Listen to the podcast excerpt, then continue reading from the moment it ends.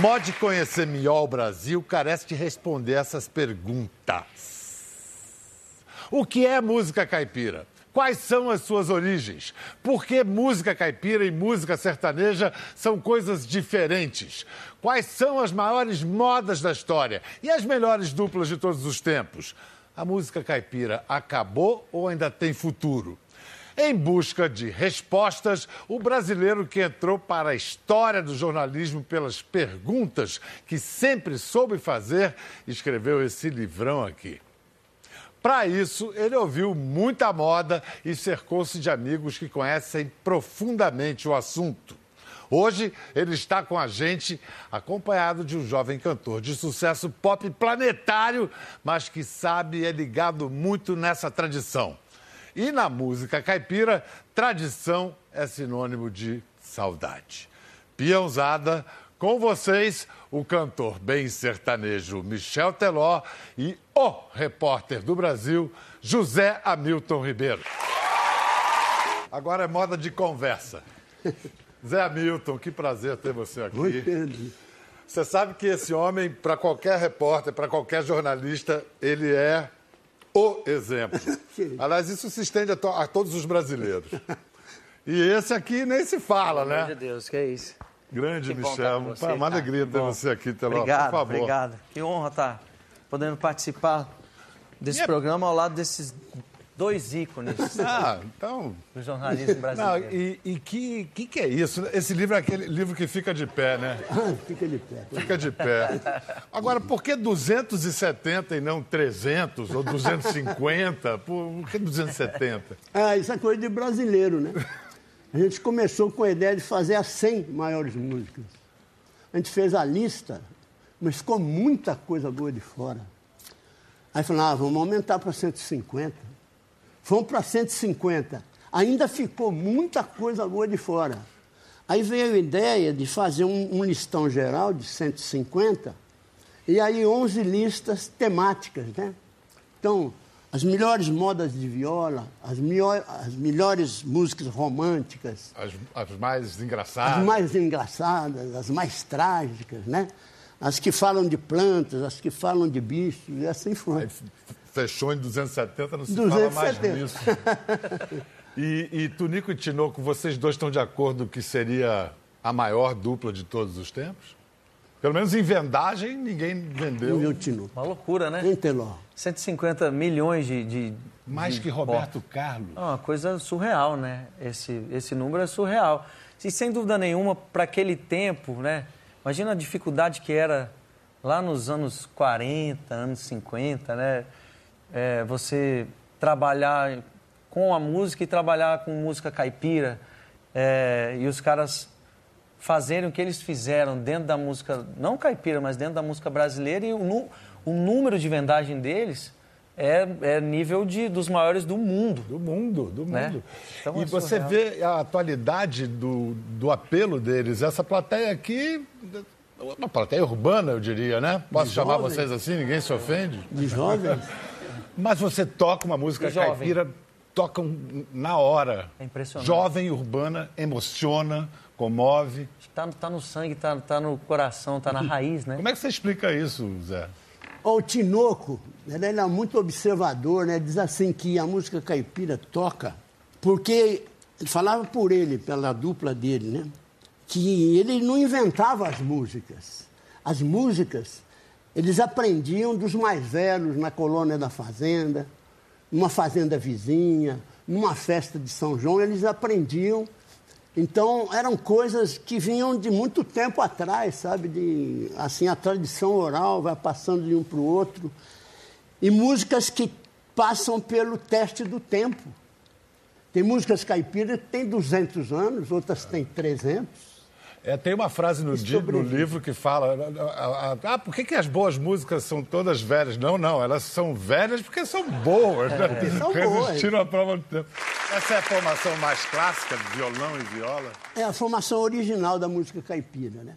Mas sobre a história do Chico, do Chico Mineiro, tem duas coisas engraçadas. Primeiro é o seguinte: o Tonico, não o Tinoco, né? O Tinoco eu conheci bem, o Tonico não, já tinha morrido. Mas eles fizeram um livro muito bom, muito bom mesmo então ele conta que rolava no meio deles a história de um personagem que chamava Chico. Se a, se a história era contada por um goiano, chamava Chico Goiano.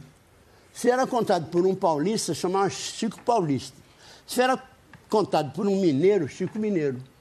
Eles escolheram Chico Mineiro para gravar, fazer a história, porque Chico Mineiro dá melhor rima ele para frente, né? E o problema da rima na música caipira é muito interessante, né? Tem um autor que ele é precioso, Carreirinho. Ele tem uma música que chama Ferreirinha, que a gente até testou no Globo Rural, mas é uma reportagem perfeita, feita por, por hoje, se fosse feita hoje, por um grande repórter, por um grande escritor. Mas o Carreirinho uma vez fez uma moda que é muito boa, chama As Três Cuiabanas, mas a história se passava com o tio dele que chamava Titio Inês. Aí já é uma complicaçãozinha. Mas ele começou a fazer a música e não achava jeito de arranjar uma rima com Titio Inês. Aí ele pôs assim, ele começou assim. Nasci numa data feliz, bem depois do dia 16. Por eu ser um menino sem pai, fui criado por titio Inês. e o Tinoco contava uma até ah, do Chico Mineiro mesmo, sabe? Que tem a festa do divino. Uhum. Então, o Chico Mineiro vai morrer na festa do divino. E ele precisava de uma rima para divino. Aí ele falou a ouro fino. A festa foi em ouro fino tinha a festa do divino para fazer a rima. O Tinoco, era um, o Tinoco era um grande frasista, né? Tem até um ABC aqui no livro. Diz uma letra aí, Teló. Uma ah. letra qualquer, de A a Z. T. T. Vamos lá. T. Torresmo. No fim da quaresma, o povo cantava Aleluia, aleluia! Farinha no prato, torresmo na cuia. Mais uma letra. Letra E. Enxada. Quando me cabia capinar, escolhia a enxada de cabo bem comprido para ficar mais comprido para ficar bem longe do serviço. Letra K, karatê. O que eu acho de karatê? Acho que é melhor o karatê do que não ter. E por aí vai. Um cara inspiradíssimo. Quais são as lembranças mais antigas, Michel, de ouvir é, moda quando criança? Onde você ouvia? Como? Como chegava você? Fui criado em Campo Grande, ali no Mato Grosso do Sul, né? É. Ali a influência é muito grande de, da música sertaneja. E os meus pais, por, eles mesmo por serem do, do, Rio Grande do Sul, também tinham essa influência da música caipira, da música sertaneja, enfim, da música gaúcha. E eu lembro de meu pai, quando a gente foi para Campo Grande, ele, ele alugou uma padaria ali em Campo Grande, padaria espanhola. E aí a gente, eu, eu vivi durante 10 anos ali nos fundos da padaria, né? E lá todo domingo a padaria não abria, tinha, a gente fazia um churrasco lá no fundo da padaria e, eu, é, é muito forte isso para mim, a lembrança do meu pai com os meus tios, a família grande, né, italiano, cantando essas músicas caipiras, né? E, e aí eu, eu me lembro bastante de meu, meu, minha mãe até me conta que eu gostava muito do Fuscão Preto, né? Fuscão Preto, eu, eu tinha uma camisetinha piquititinha assim, que tinha um Fuscão e eu cantava Fuscão Preto piquititinho. E eu gostava. Outra música que marcou para mim muito era O Menino da Porteira, porque daí tinha, tinha o, o, filme do Sérgio Reis, né? E a minha mãe fala que eu chorava quando, quando começava a tocar a música, porque a história era muito triste, né? E aí eu falava, mas o menininho morreu. E eu ficava chateado com, com, com o menininho que tinha sido, que tinha sido atropelado pelo, pelo boi, né? Então, são duas músicas que marcaram muito a minha infância, de criança. Boi, eu nem se... tenho essa, é. essa, memória. Minha mãe que conta de, é. de quando o Boi Sem Coração. É. Agora, você citou duas músicas, Fuscão Preto e O Menino da Porteira. O Menino da Porteira, sem dúvida, é uma música caipira. O Fuscão Preto não se encaixa, é uma música sertaneja. Ou... Então vamos lá, vamos logo definir. o que é sertanejo, o que é caipira, o que é música sertaneja e o que é música caipira, Zé?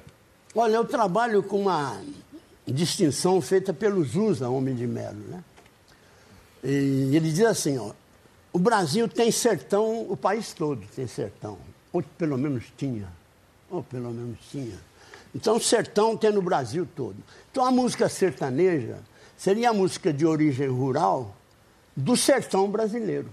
Então, tem a música sertaneja do Nordeste, né? a música nordestina, tem a música da Amazônia, tem a música gaúcha, sertaneja gaúcha, e tem a música sertaneja caipira, que é essa música feita aqui no Sudeste, um pouco do Centro-Oeste, vai para o Paraná, desce um pouco para o Sul, sobe um pouco para o Nordeste. Então a música caipira é, é como se fosse assim um armário. O armário, não é? É a música sertaneja, o armário. E o caipira é uma, é uma gaveta desse armário. Então o caipira cabe no sertanejo, mas o sertanejo não cabe no caipira. Mas, Teló, eu sei que você é um estudioso da tradição. Você ama a ponto de ter ido ver né, as origens. Lá atrás, quais são as origens da, da música caipira? Assim, que você, se você for bem para trás, onde é que começa? Olha, eu acho que os, os primeiros registros que tem de, de regi música registrada mesmo, né? Eu, é, acho que Tristeza do Jeca, uma das primeiras canções assim registradas e, e, e, e, se eu não me engano, são mais ou menos. Tem aquela música que é uma versão. Esse mundo eu choro, ado, que é. Como é que é o nome dessa música? Saudade do Matão. Saudade, é, do, que é, Saudade do Matão é, é, que é uma das é. primeiras canções registradas, eu acho que na música sertaneja, que é, até era uma versão de uma valsa, né, de, que é importada, mas a gente acabou trazendo para a música sertaneja. Isso é o que? Década de 20, logo é, no início é, ali? É lá para. Essas negócios de data o Pionte sabe melhor que eu e aqui também, ó. Sabe, sabe dizer, aqui, ó. Não, a Saudade de Matão, a valsa mesmo é de 1800 e alguma coisa. Aí depois os sertanejos pegaram, puseram letra, deu até briga de direitos autorais, várias músicas têm brigas até 18, hoje. como é que é? 18 é, saudade, é Tristeza do Jeca, que ele Jeca, abriu, né? é registrado de 18, que é do Angelino de Oliveira. E a Saudade de Matão era de mil, acho que era 1894, algo assim, e 30 anos depois os sertanejos foram lá, puseram letra, gravaram, e ela quase foi tema do, do quadro do Bem Sertanejo do Michel, que a gente gostava. Ele aprendeu com o avô dele, eu aprendi com o meu. Depois é. que a gente trocou de música, mas era uma música em comum que a gente gostava. Mas o que o Zé Hamilton propõe nesse livro aqui é que já na carta de Pero Vaz de Caminha já havia menção a, a, a viola. Isso, é porque daí veio com a viola, a viola, a viola, a viola que o português trouxe e os índios dançaram. Isso, a viola pois veio é. com os jesuítas, né, com os é, portugueses, é, é. para catequizar, né? Exato, e aí exato. os caboclos, os tropeiros, os bandeirantes foram ganhando o interiorzão do país e a viola foi se modificando e foi ganhando essa essa cara brasileira que ela tem, não é isso? Pois é, consta que os jesuítas usaram a viola para catequizar os índios, né? É. E depois eles aproveitaram e fizeram a fusão da viola com a dança do índio, que é bater, pé, bater palma e bater pé, né? Catira? É. Então deu a catira, é, que é a primeira música caipira. O primeiro, o primeiro ritmo caipira é a catira. Ah, é o catira, é. Que é uma moda de viola e acompanhada pelo sapateado, né? É um balé masculino rural incrível como é que existe, né? No, nos rincões do Brasil um balé masculino, sabe? Que eu acho que daí foi, o pessoal foi modificando isso, mas a galera dança mais ou menos assim que a gente vê né, a, a catira. Eu, eu não, não, não sei e, e não é à toa se você pensar que vem os europeus trazendo a viola, os índios que perdem a sua terra mesmo estando na sua terra. Depois acrescente-se a isso os negros. São três raças com saudade. Por isso que a música caipira só fala de saudade o tempo todo. exato, exato. Tem uma citação uma do, do Renato Andrade, violeiro e mágico. Moda bem tocada é aquela que desperta em nós uma saudade que a gente nem sabe do quê. Perfeito, né? É, qual, né, quantas vezes se fala a palavra saudade na, no repertório da música caipira? É isso. A própria Tristeza do Jeca, que é uma dessas primeiras canções que foram registradas, né? Cada toada representa uma saudade. O Teló fez na televisão e no teatro algo parecido com o, livro do Zé Milton, né? Você foi contar a história do. Bem humildemente falando, né? Não, mas, mas humildemente, mas falando com um monte de gente. No Fantástico foi um super sucesso, tipo, o Bem Sertanejo. Teve, a gente teve a alegria de criar esse projeto e. Você criou, a ideia foi sua, é, né? É, em, em 2013 em 2011, quando a gente lançou, 2010, lancei a Fugidinha, estava tudo acontecendo, tocando bastante. A gente estava com, com, vontade de fazer esse projeto, um projeto que contasse um pouco mais da, da raiz da música sertaneja, música caipira, enfim, todo, tudo que engloba esse universo. E aí o Piunte, que ajudou e fez os roteiros. É, a, gente, a, gente, meio que desconfiava que a Globo ia deixar a gente fazer um programa certamente. É, porque... Pô, Rio de Janeiro, fantástico, não vai rolar. Aí eles deixaram, foi 2014 que a, foi o primeiro pro ar. E a, e a produção foi nossa, né? Foi uma, uma coisa feita por nós mesmos, daí em parceria com, com o Fantástico. Eles, nossa, abraçaram o projeto e, e ficou realmente é, é, é, muito bacana, ficou bem dinâmico e cada programa que passava fomos recebidos, todo mundo recebia com muito carinho nas suas casas. Foi muito legal. Um sucesso. Teló, o que, que você sabe do Zé Milton, da vida do Zé Milton Ribeiro? Cara, o Zé, eu sei que ele é um ícone, né? É. Eu sei que ele cobriu a, a guerra lá no, no Vietnã, né? É. Pensei que ele é um... Viveu uma, uma barra pesada. Mas, é. bom, então vamos lá, vamos contar um pouquinho, depois a gente volta para você. A maior parte das pessoas conhece Zé Almito do Globo Rural, Isso. Onde, onde ele conta história já há 36 anos, né, Zé? 36 anos de Globo Rural. Mas a trajetória dele, no início, ele era redator, na, na bem no início de carreira, 1955, na Rádio Bandeirante, e ali ele conviveu com astros da música caipira. Por exemplo, Ted, ali eu Ted conheci, Vieira. Ted Vieira. Ted Vieira. Eu João... conheci principalmente o Moíbo Cury, que ele era o locutor da madrugada e eu era o redator da madrugada. Então a gente né, se falava muito. E o Moído, o Moíbo me contou que ele tinha uma letra de uma música do João de Barro, né? Opa! Que ele tinha ido na, num sítio de um amigo e viu o João de Barro fazendo a casinha, né? Sabe, pondo a laminha lá para fazer a casa. Ele ficou impressionado com aquilo. Aí disseram para ele que o João de Barro, quando se sente traído, né, ele tampa a, a porta para a Joana de Barro não fugir, para ela morrer, para ela morrer lá fechada, né?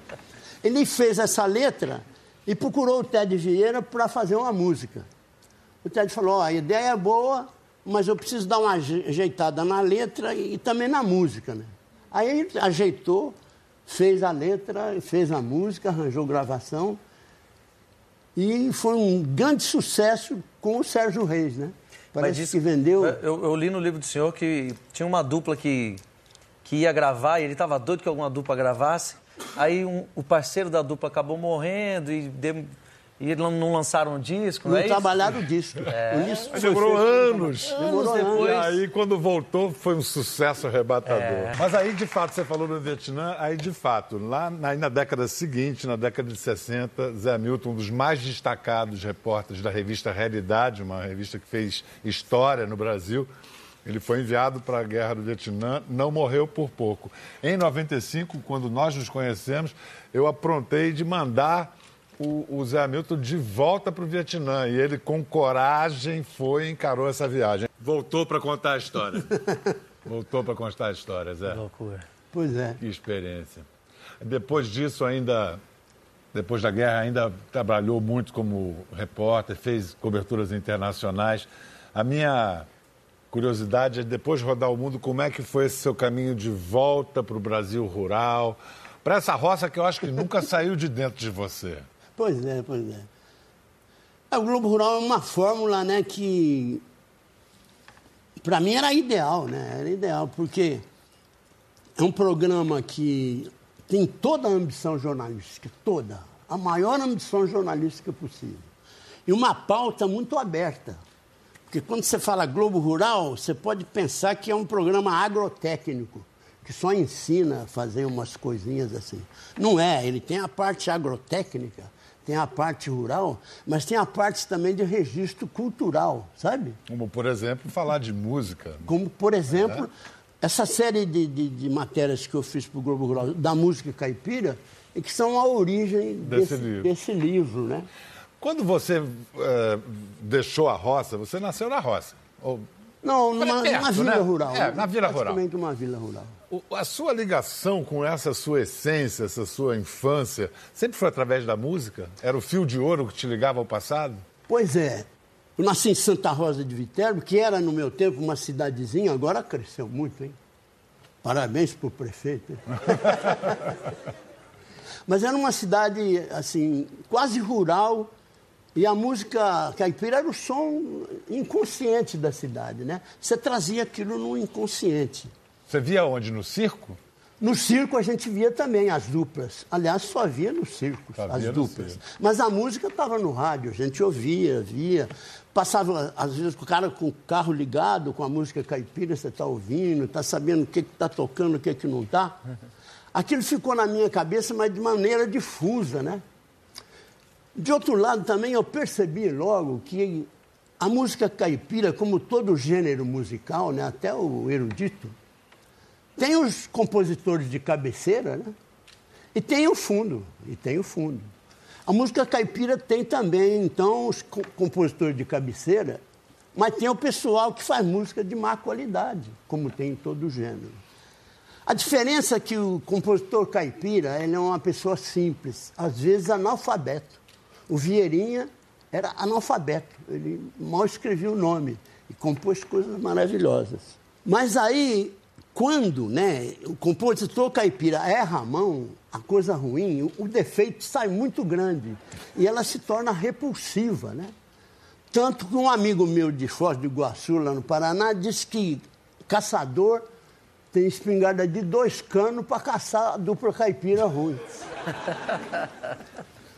Aí eu fiquei esperando durante toda a minha vida, toda a minha infância passou, eu vim para São Paulo trabalhar, estou aqui, e estou esperando que alguém com conhecimento, mais do que eu, né?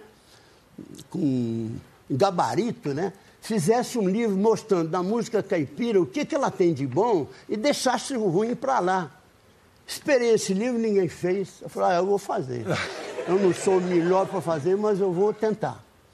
Como eu não sou músico, eu peguei dois apoios de músicos, né? Um médico de Bom Despacho, em Minas Gerais, doutor José Maria Campos. Aí peguei um outro apoio também na área música, que é o Júnior Borges de Uberaba. Então, com esse, com esse apoio desses dois, a gente se meteu a fazer a seleção das músicas. Então, os dois ap apresentavam a música do ponto de vista de melodia, e eu vigiava a letra, né? Zé, e o que, que você sabe do Michel Teló? Não, eu sei o seguinte, que o Michel é um produto de um Estado brasileiro privilegiado. Né? Mato Grosso do Sul é um estado que já parece que surgiu pronto, né? Tem Pantanal, tem floresta, tem é rios maravilhosos. Garante o nosso PIB, mesmo quando o Brasil todo está por baixo, eles, ficam, eles garantem o PIB. Segura o PIB. Agora o Mato Grossão lá também. Tá, tá. Vamos ver o, o, o momento que nossa, virou, virou a vida desse cara assim, ó. Ele vinha construindo uma sólida carreira sertaneja, primeiro com um grupo, aliás, chamado Tradição, Tradição né? É, isso. Depois foi na carreira solo ali, aí aconteceu um ai se eu te pego na vida dele.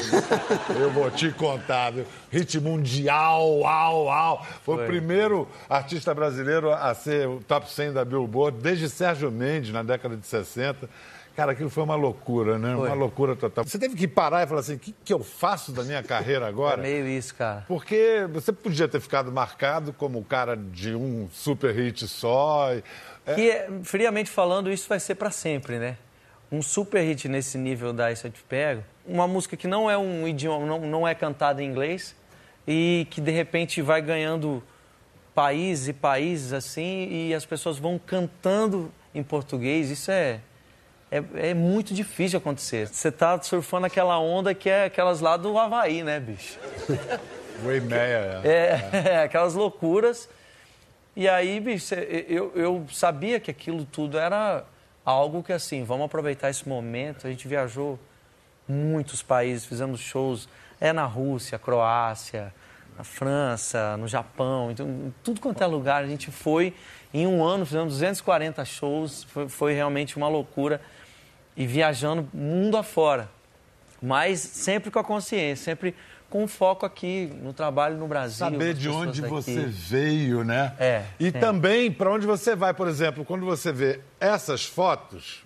Ai, ah, Deus. você sabe para onde você vai também. É. Apresenta para gente. Esse foi o momento que a primeira vez que a Melinda conheceu o Teodoro. Teodoro está ah, com o quê? Um mês? Ele está com um mês e meio. Tem dormido bem, Michel? um pouquinho. Esse aí foi no Dia dos Pais. E é, era um sonho que eu sempre tive na minha vida, né? Aí veio a Thaís, a gente casou e vieram Melinda e Teodoro, que, nossa, esse momento da vida, nada que eu vivi se compara a pegar os dois no, no, no braço, nada.